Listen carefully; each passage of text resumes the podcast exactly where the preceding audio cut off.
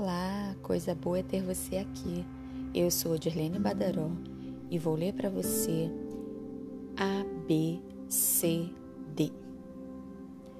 Uma lenda nos conta que vários judeus piedosos rezavam numa sinagoga quando, durante a oração, começaram a escutar a voz de uma criança dizendo A, B, C, D. Tentaram se concentrar nos versos sagrados, mas a voz repetia B, C, D. Aos poucos, foram parando de rezar. Quando olharam para trás, viram um menino que repetia com os olhos fechados: A, B, C, D. Irritado, o rabino aproximou-se do garoto. Por que você está fazendo isso? Não vê que perturba nossa concentração? Porque não sei os versos sagrados, respondeu o menino, morto de vergonha. Então, tenho a esperança que, recitando o alfabeto, Deus pegue essas letras e forme as palavras que ele deseja ouvir. O rabino voltou para o seu lugar e dirigiu-se à sua congregação. Deus nos enviou um mensageiro para nos ensinar algo, disse. Obrigado por este menino que nos fez lembrar que ele escuta o que vem do nosso coração e não são as palavras que saem de nossa boca. Portanto, hoje nós rezaremos uma oração especial, pedindo que Ele coloque em ordem todos os nossos gestos, nossas ações, nossas palavras. Só assim as coisas podem ter um verdadeiro sentido. E todos passaram a repetir: A, B, C, D. E aí, gostou? Esse conto bem curtinho, de autor desconhecido, traz umas mensagens para a gente refletir. Vamos lá? Primeiro, o que é sinagoga? A sinagoga é o templo onde os israelitas, né, os judeus, fazem seus cultos, as suas orações. E rabino é o chefe dessa religião, é o chefe deles, é quem organiza as coisas ali, né, o responsável religioso, vamos dizer assim. E ABCD é o abecedário, o alfabeto. O alfabeto é formado por 26 letras, sendo cinco vogais A, E, I, O, U e as outras letras as consoantes B, C, D. Com as letras do alfabeto, a gente consegue escrever qualquer palavra que a gente quiser, até mesmo palavrão.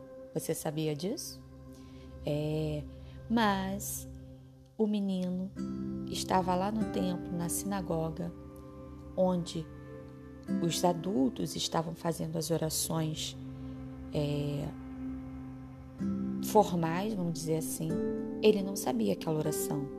Então, o que, que ele fez? Ele começou a rezar o alfabeto. E quando aquele alfabeto. Imagina, você está num lugar silencioso de oração e tem alguém falando o alfabeto A, B, C, D, E, F, G, H, até o Z. Claro que isso vai desconcentrar.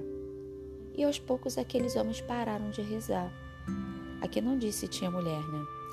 É, eles começaram a parar de rezar até que o rabino, o chefe religioso, foi até o menino.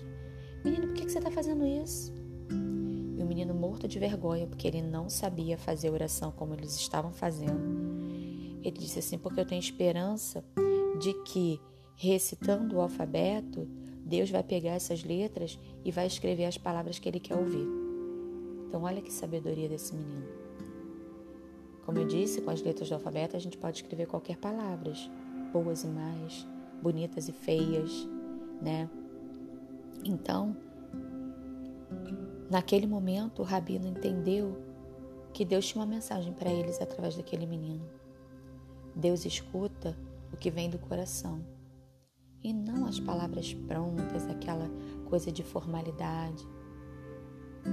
Você rezar o Pai Nosso, por exemplo, a Ave Maria, é, da religião católica, né?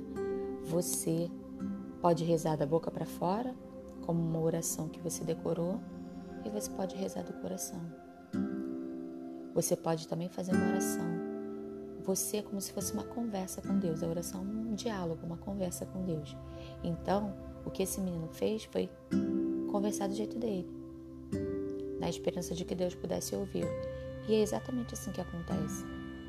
Ah, eu não vou rezar porque eu não sei rezar uma Ave Maria, um Pai Nosso, enfim, uma oração formal, vamos dizer assim.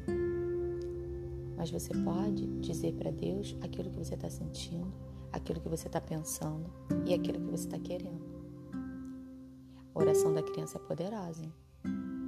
A sua família te ensina a rezar? A sua família te dá alguma orientação de religião? Você já visitou alguma igreja católica, protestante? Você já visitou uma sinagoga? Eu já tive a oportunidade de conhecer uma e é um templo religioso lindíssimo, repleto de tradições, de beleza, né? E acima de tudo, o importante é a gente respeitar a religião dos outros. Religião e futebol, cada um tem a sua, cada um tem o seu time. A gente não precisa discutir sobre isso, né? Nós precisamos manter o respeito e a amizade, apesar da escolha de religião e do time da outra pessoa, né? Isso é amor, isso é divino, isso é sagrado. Respeitar a religião do outro.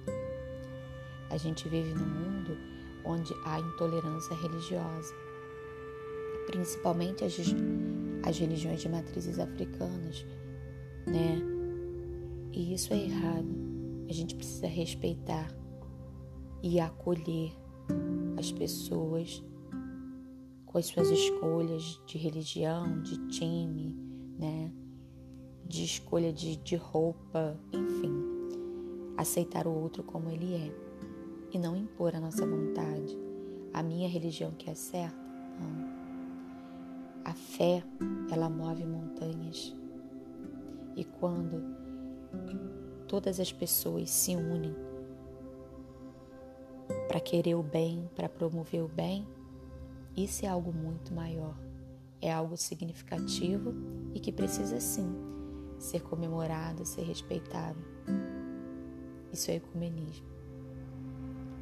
Se cuida. Tchau, tchau.